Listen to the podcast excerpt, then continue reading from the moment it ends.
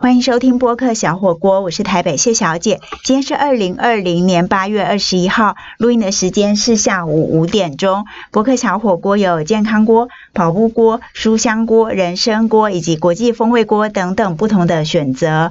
我们邀请专家好朋友聊一聊健康、跑步、喜欢的书、人生，还有国际上的事。今天的健康锅现场来宾是博学多闻的好朋友。卫生福利部台北医院神经外科主治医师丁贤伟丁医师，丁医师，请先和大家打声招呼吧。哎，大家好。嗯，第一是不但会帮人家开脑子，让人脑洞大开，他其实还会治疗很多人都有的下背痛的困扰。这个过去丁医师有在我们的节目里头分享过，但今天我们要跟丁医师聊的呢，不是这一些哦，而是医学伦理。那因为丁医师同时也是台北医院的研究伦理委员会的主任委员，还有医学伦理委员会的执行秘书。我首先想要请教丁医师一个很基本的事情，就是医学很难。然后伦理也很难，医学伦理合在一起根本就是难上加难。但是这么难的题目，为什么和我们每一个人一生必经的生老病死的阶段都息息相关？你可不可以跟我们说说？其实哈，伦理学对我们人呐。到处我们都会需要。什么叫伦理？其实就是我们一个特殊族群里面呢，呃，所共有的一些工作，或者是呃执行一些事情的准则。譬如说，像我们当医生，呃，很多人就是在讲说，很多法律说医生不可以遗弃病人，只要碰到有有病人呢，我们一定要尽我们的全力去治疗。这个其实就是医师这个族群里面很重要的一个伦理。当然，呃，现在台湾的整个的医疗环境，其实因为健保的关系，导致呃很多的医病关系变成有一点点尖锐。可是呢，无论如何，在当医生，好，在当医生里面，我们碰到需要救救治的病人啊，我们还是会全力以赴的。嗯，好，所以医学伦理其实好像也没真的很深奥、很哲学嘛，没错。但是我想要从一个。我们可能每个人大半年来都可以切身感受的事情来说，哈，就是从去年底、今年初开始爆发了 COVID-19 新冠肺炎的疫情嘛，那其实已经改变了全世界，而且我相信这个改变一直一直都还在发生。那我想请教丁医师，您可不可以从这个 COVID-19 的疫情之中，就是这大半年期间呢，举一些例子跟我们说一下，从医学伦理的角度怎么来看？例如说，就是有几。坡的细胞简讯公布了一些确诊案例或是疑似案例的人的足迹嘛？那还有台北市有口罩贩卖机，那那里面又有金流又有健保卡的疑虑，那都有不断的被讨论。那我想请问丁医师，你从医学伦理上你会怎么看呢？其实这个要讲的比较深奥一点了，我们要那你一定会用深入浅出的方式跟大家说。我们要提到一个人叫做边心。Benson 啊，他是提出来所谓的效益理论非常重要的一个哲学家。那他所提出来的一个概念就是说，我们在处理这一些有关伦理的问题的时候，我们是看对于大多数人他的效益跟他所受到的一些限制，那是否平衡？譬如说，呃，像这次我们的这个新冠病毒发生之后，政府有很多要求。尤其像我们医生，呃，不能出国啊，因为我们医生有很多时候接触的人太多了，那我们很有可能如果变成是新冠病毒很重要的一个传染者的时候，原本一些呃这个抵抗力比较差的病人，他就很容易发生，所以在限制这些医生这个行行动的时候，可能对于新冠病病毒这样子的一个防疫就很重要。那同理，像我们刚刚所讲的。啊，我们要戴口罩啦，哈，勤洗手啦，甚至我们要量体温啦，这些东西其实都一定程度影响到我们的自由。可是大家想想看，台湾现在我们几乎还是防疫非常的成功，嗯，这一点不得不要想到，我们这些的自由失去，换得了台湾整体的什么幸福平安。所以这个就是一个医学伦理上面，我们讲。少数人的一些自由，或者是少数人的权益受到一定程度的损失，但是呢，获得大多数人的什么好处？嗯，这就是伦理。少数人的权益有一点损失，换得大多数人的幸福，对，就是伦理。对，这就是伦理的一部分。当然，其实在这个这个部分来讲，在法律上面哈，因为我们这些少数人，好，就是受到一些限制，譬如说我们的自由啦，等等等等，受到限制的时候，事实上政府应该要有一定程度的补偿。所以，为什么政府会有说？好，有说，嗯，譬如说前线第一线的一些医护人员，政府会给一些补助，比如说五这个一天可能五千块钱、一万块钱来做补助，这个其实就是在平衡我们所受到的损失。但有时候，或说有些人会认为损失也是没有办法用金钱来弥补的，所以这有时候又陷入了一些医学伦理上的两难。是的，是的，事实上，事实上这个部分哈，其实就法律来讲。坦白说，我我我不懂法律啊，我我真的不懂法律。那可是我旁边身边有很多好朋友，他们懂法律。法律事实上有有几个部分，其中像这一种所谓的损失哈，到最后很无奈的，我们必须要用钱来处理。嗯嗯，也就是说，譬如说，像我们有的时候，像那个呃，我们就要讲到医疗纠纷，嗯医疗纠纷最后其实都在谈赔偿金，赔偿金。很多的病人也好，医生也好，其实都都非常非常的无奈，那也非常非常的愤恨。可是呢，这个时候钱恐怕是最好处理的一个部分，好像也只能够用钱能够量化的来作为一个最后妥协的结果，这是没办法的事情。所以政府我们有所谓的这个传染病防治法嘛。那他们里面就有定定类似像这样子的，哦所以虽然不喜欢，可是还是要不得不的时候，总是有一个法的依据，然后作为大家妥协的最后的准则，就是回到丁医师一开始说的，这个其实就是特定族群需要去遵循的一些工作上的没错没错没错，叫做伦理。像这次哈，我我我这边插播一下，像这次我我一直在问，我们到底台湾做对了什么事情？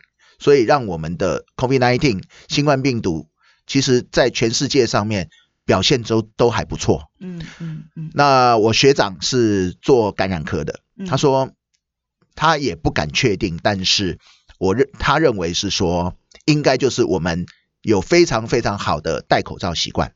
嗯，这一点是非常重要，所以也有另外我的朋友们在讲说哈，这个接下来如果新冠病毒又开始流行的时候，请务必要多准备一些口罩。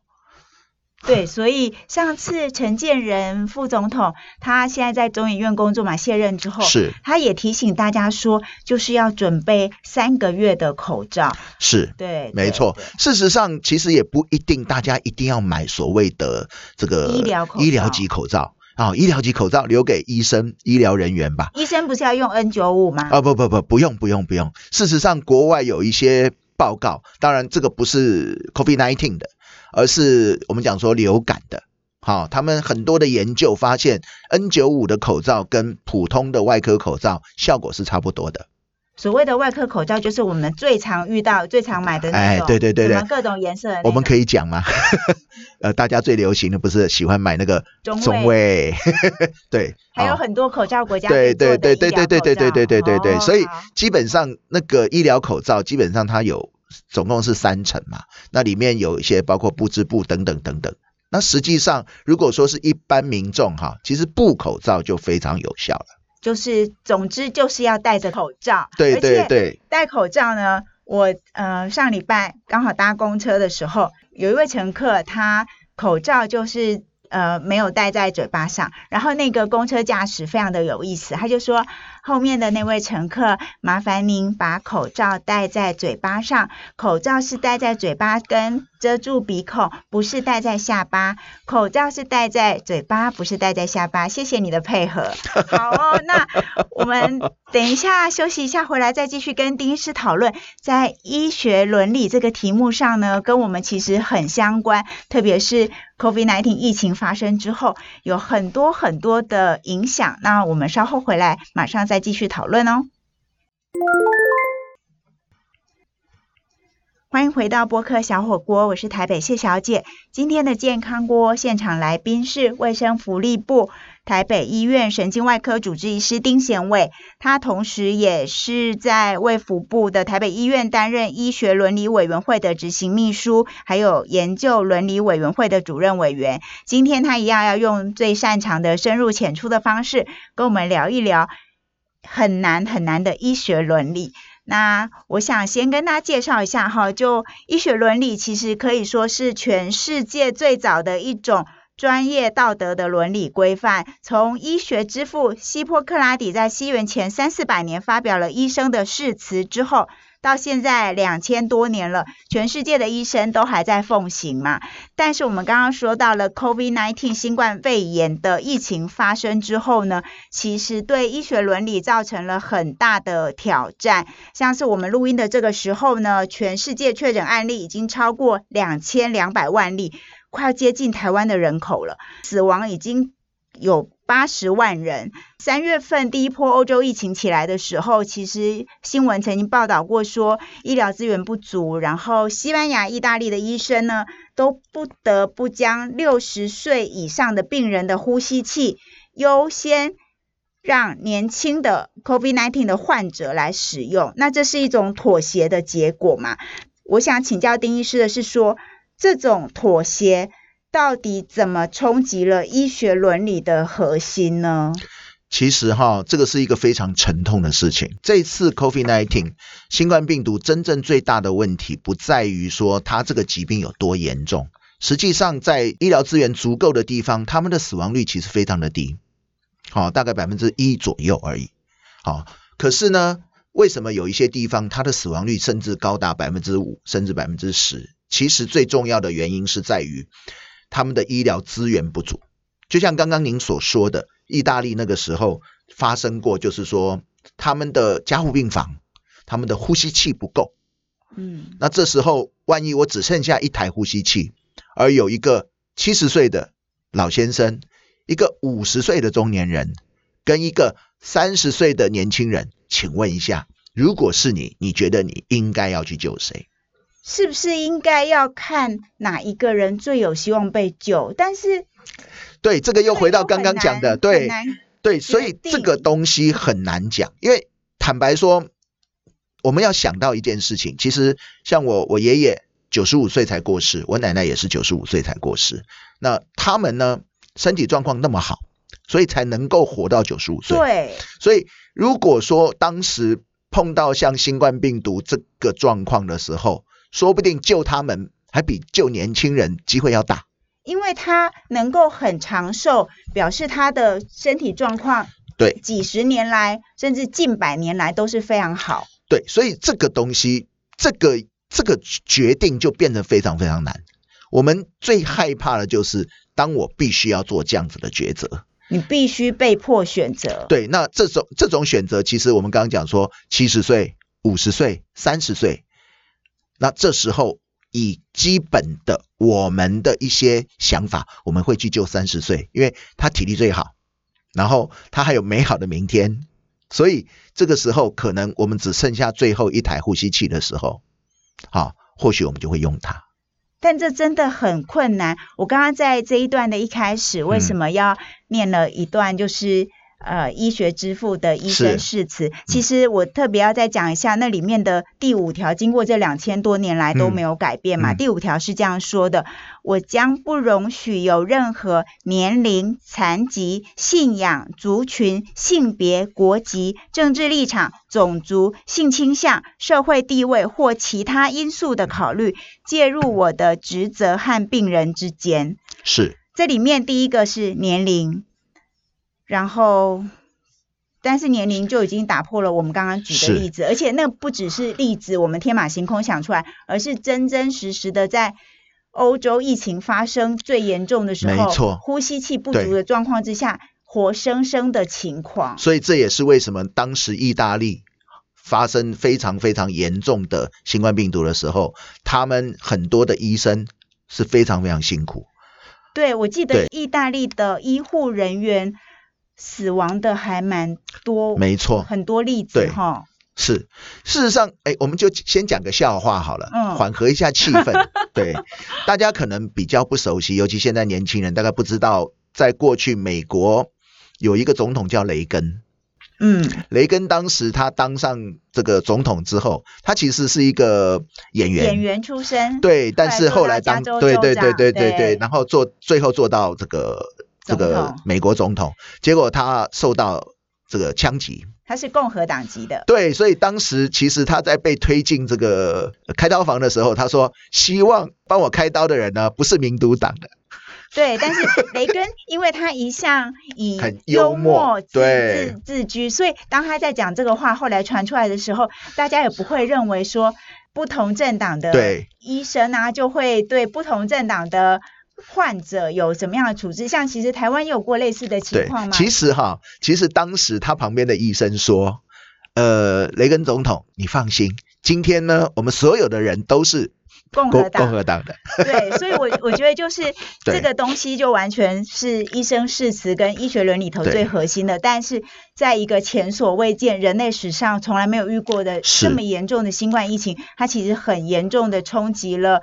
医学伦理的这个核心。那这对可能还有很多需要调整的地方。事实上，这个就让我们想到，在一次世界大战或者是二次世界大战的时候，所谓的军政医学，就是军政医就是打仗的时候的医疗。战时医疗对，吗战时医疗，它我们叫做军政医学，它其实发展出一套叫做 triage，就是所谓的减伤分类。也就是现在急诊在用的减对伤分类。呃，其实不太一样，但是在当时就是有减伤分类。如果你们想要知道什么叫做减伤分类，哈，有一部电影可以看，《轰隆噜噜》那个叫那个当时二次世界大战日本偷袭珍珠港的时候，有一部片子，他们当时就是被偷袭之后，好很多很多的病人送进医院，送进医院的时候，那大家都会希望当他濒死的时候，我还可以急救。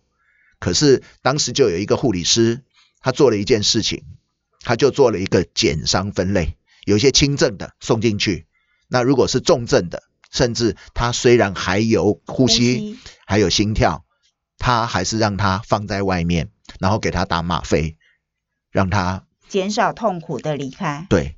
那如果另外一部片子叫做《抢救雷恩大兵》，其实当时的那个呃医官他也是这样，他自己知道他的那一枪打中的是他的肝脏，所以在没有手术的状况之下，他不可能活下来，不可能止血，那就不可能活下来。就算活下来，他也没有办法继续工作，他只能放在那边。那到处都是德国的部队，那其实对他来讲，最后他要求就是多打几针吗啡，最后死亡。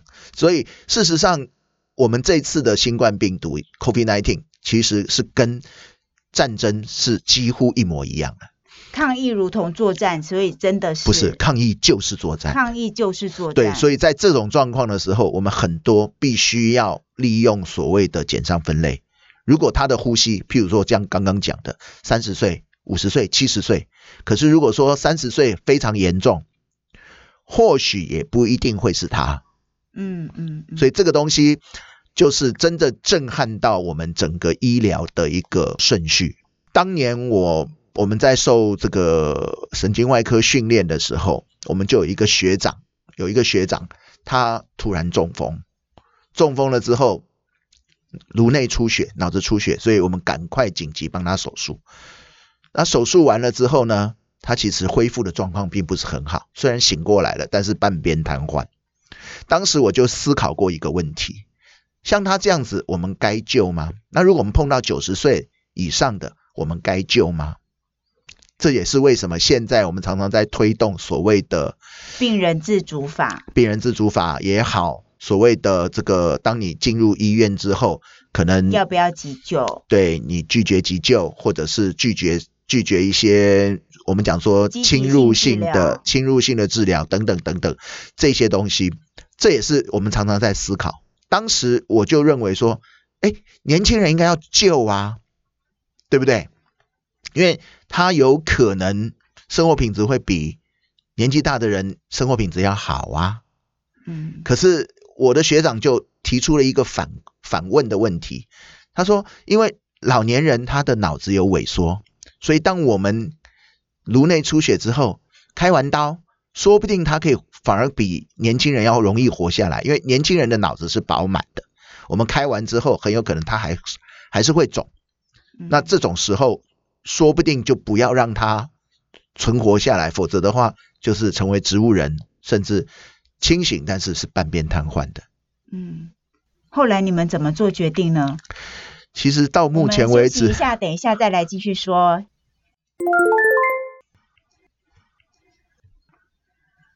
欢迎回到播客小火锅，我是台北谢小姐。今天的健康锅现场来宾是我们大家的好朋友，卫生福利部台北医院神经外科主治医师丁贤伟丁医师。那他在中国医药学院医学系毕业，后来念到原治大学的资讯科。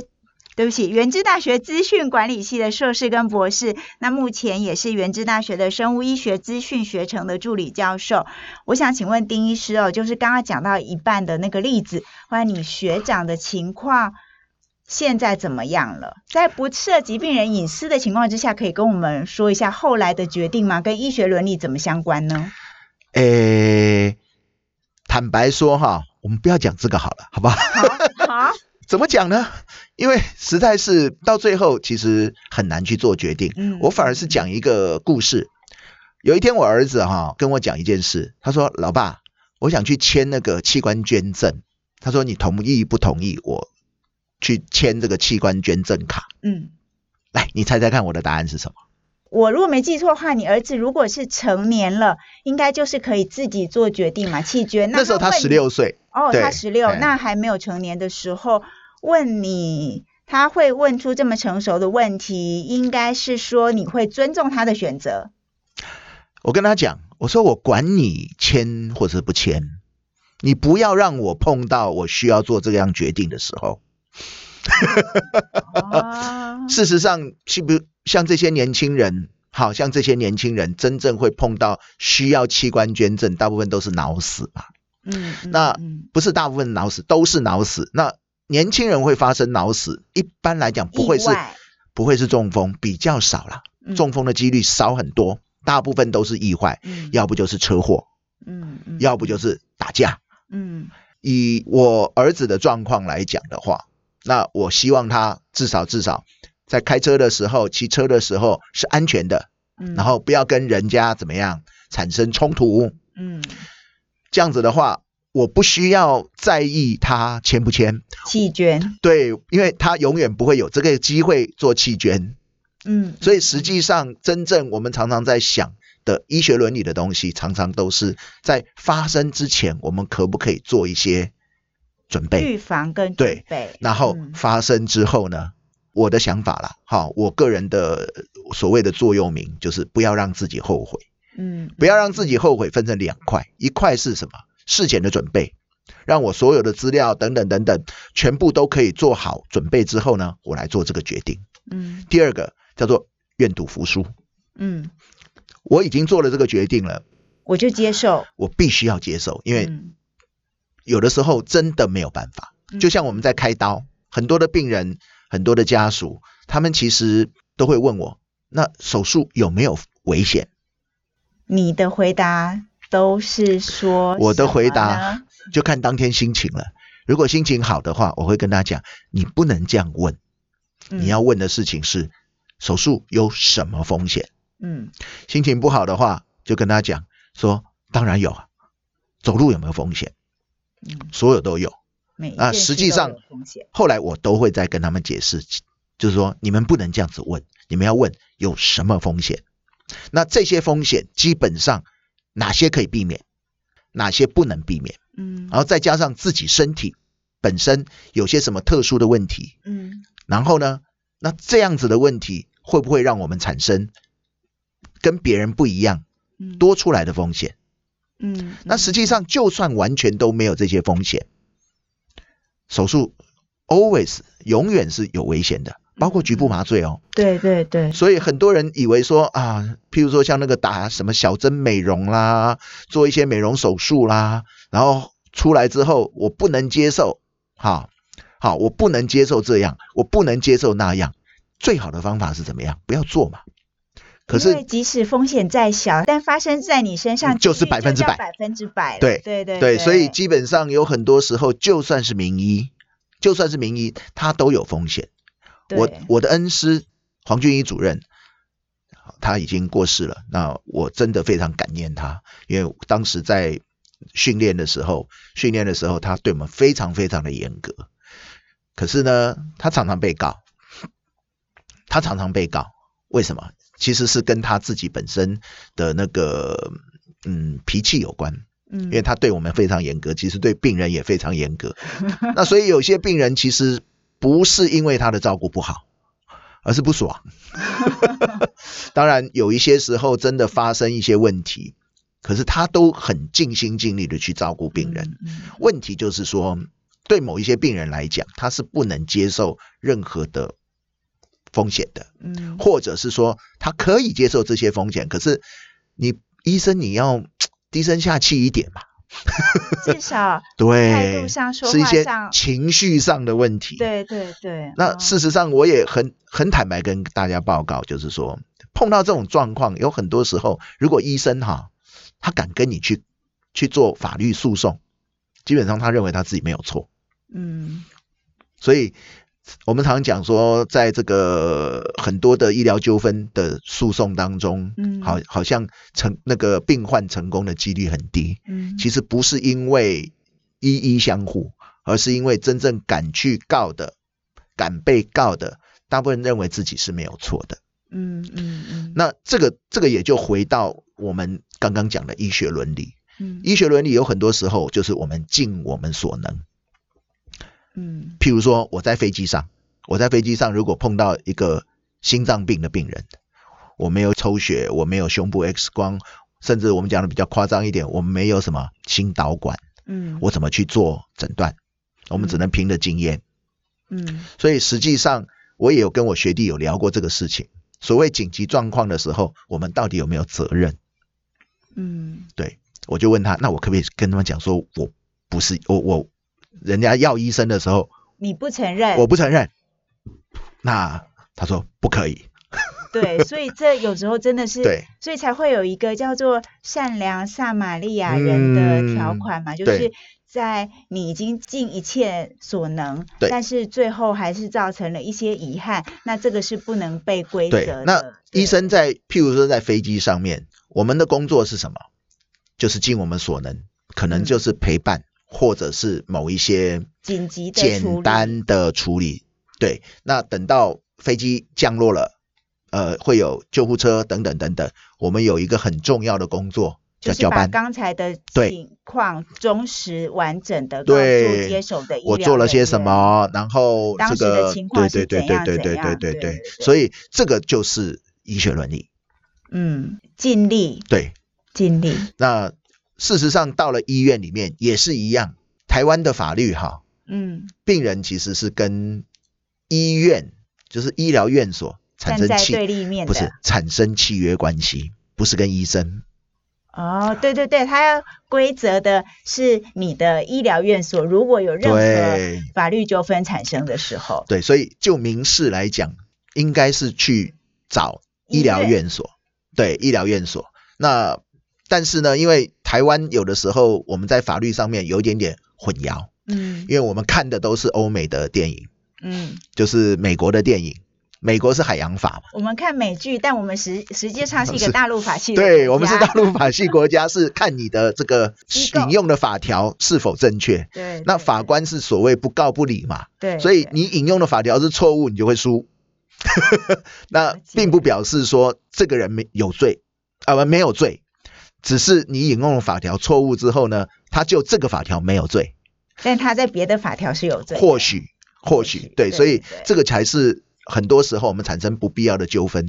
像这一次，这一次不是有一个人就是吸胶吸强力胶之后，把他妈妈的头砍下来，三十七刀，对，然后现在被说是无罪。嗯，那二审无罪，对，那这个其实就有很多的讨论。嗯，当然，我们就会看到网络上很多很多的又开始骂恐龙法官啦，等等等等。其实哈，因为我身边也有认识一些法官也好，律师也好，他们常常就在讲，他说你们这些哈，这个正义魔人，你们都不看那个他们写的那个判决判决书，判决书上面哈，包括有罪也好，无罪也好，其实都有详细的描述。